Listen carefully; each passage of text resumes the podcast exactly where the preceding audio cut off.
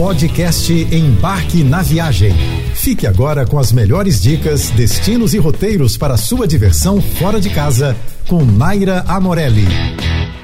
Quem na grande maioria das vezes só consegue fazer viagens rapidinhas, não precisa ficar limitado aos destinos nacionais. Pode ficar tranquilo que com planejamento e um roteiro realista em mãos, é possível explorar destinos deliciosos de outros países da América do Sul em até três dias. E esse vai ser o nosso papo dessa semana. Os vizinhos do Brasil trazem opções de viagens rápidas, repletas de história, cultura, compras e gastronomia para você aproveitar. Buenos Aires é um belo exemplo disso. Para aproveitar a cidade em apenas dois dias, no primeiro dia comece pelo Obelisco, na esquina da Avenida 9 de Julho. Depois siga caminhando um pouco mais de duas quadras e você vai encontrar um dos melhores e mais importantes teatros do mundo, o Teatro Colón.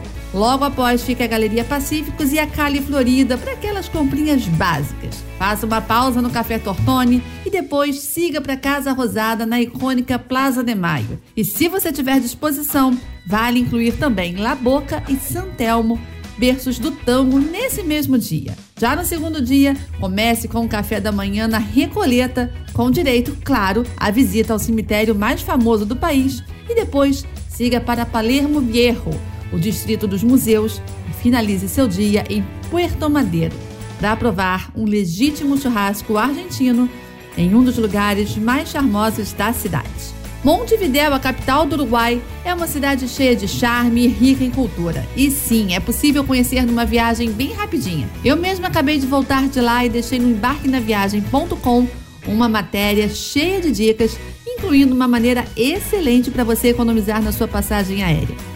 Caminhar pelas ruas do centro histórico, conhecido como Ciudad Vieja, é como mergulhar no passado, com seus prédios antigos, praças encantadoras e museus que contam a história do país.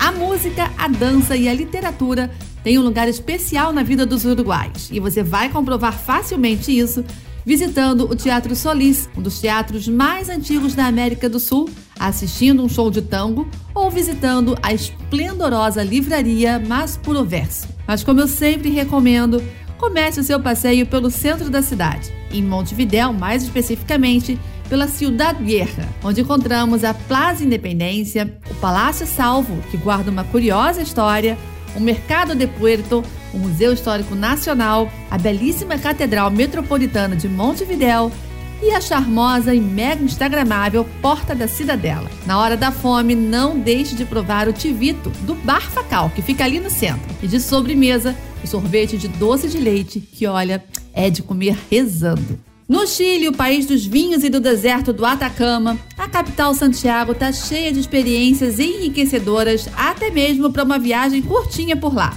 A melhor forma de fazer o apanhado geral da cidade é realizando um city tour. Aí você pode optar por percorrer a cidade de bicicleta, de ônibus turístico ou em grupos divididos de acordo com seu interesse. Tem de tour histórico, gastronômico e até literário. Para montar o seu roteiro e garantir o sucesso da viagem, Considere qual é o objetivo dela. Assim, vai ser mais fácil selecionar quais passeios serão a sua prioridade. Entre os imperdíveis, a Plaza de Armas, o Palácio de la Moneda, o Cerro São Cristóbal, Cerro Santa Lúcia e o Mercado Central para se esbaldar na gastronomia local. E se você é dos viajantes apaixonados por história e cultura nas suas viagens, é no Centro Histórico que você vai encontrar acervos riquíssimos em arte, arqueologia e tecnologia de séculos passados. Por fim, você pode apreciar um bom vinho chileno da região, entre Santiago e Valparaíso, separando apenas um dia do roteiro para percorrer os vales de Casablanca, San Antônio, Aconcagua e Maipo. Para finalizar a nossa semana sobre destinos para uma viagem curtinha pela América do Sul, Lima é mais um dos lugares gostosinhos para viajar. Comece seu passeio pela Plaza das Armas ou Plaza Maior, coração do centro histórico de Lima. Ali estão o Palácio do Governo, a sede da Prefeitura, a Catedral de Lima, o Palácio do Arcebispo e outros edifícios históricos. Em seguida, faça uma pequena caminhada por igrejas e museus locais. Já fica aqui a dica para sua visita à catedral, que é super rica em detalhes, e eu sugiro que você faça um tour guiado que está incluso na entrada e é super explicativo.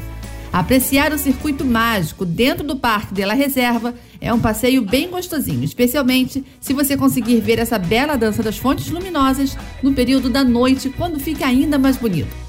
Outro lugar imperdível é o Convento de São Francisco, também conhecido como Igreja das Catacumbas, que foi fundada em 1672 pela Ordem dos Franciscanos. O museu tem uma coleção de arte impressionante e uma galeria de catacumbas surreal. São túneis e túneis repletos com mais de 25 mil ossos. A visita é guiada e super interessante. Você ouviu o podcast Embarque na Viagem.